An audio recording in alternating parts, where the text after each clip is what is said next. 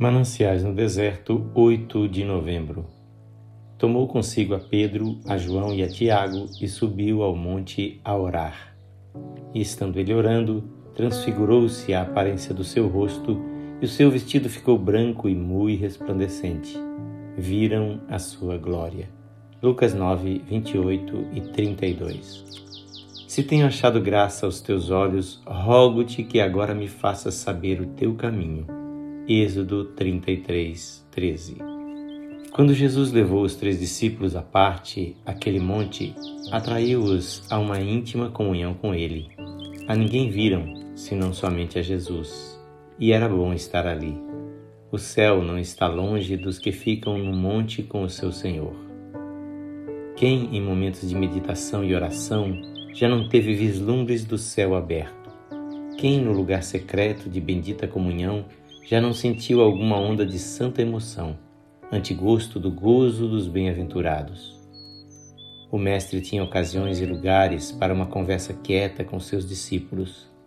Uma vez no cume do Hermon, mais frequentemente, porém, nas encostas do Monte das Oliveiras. Cada crente deve ter o seu Monte das Oliveiras.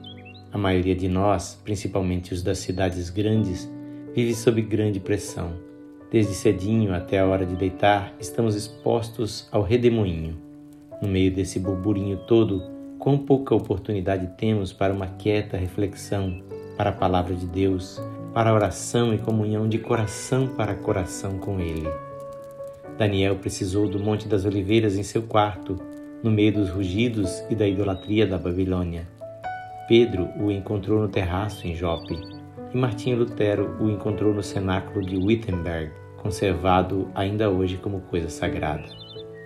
O servo de Deus, Dr. Joseph Parker, disse certa vez: Se não voltarmos às visões, aos vislumbres do céu, à consciência da glória mais elevada e da vida mais plena, perderemos nossa espiritualidade.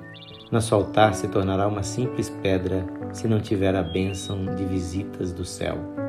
Eis a necessidade do mundo de hoje homens que vejam a face do seu Senhor.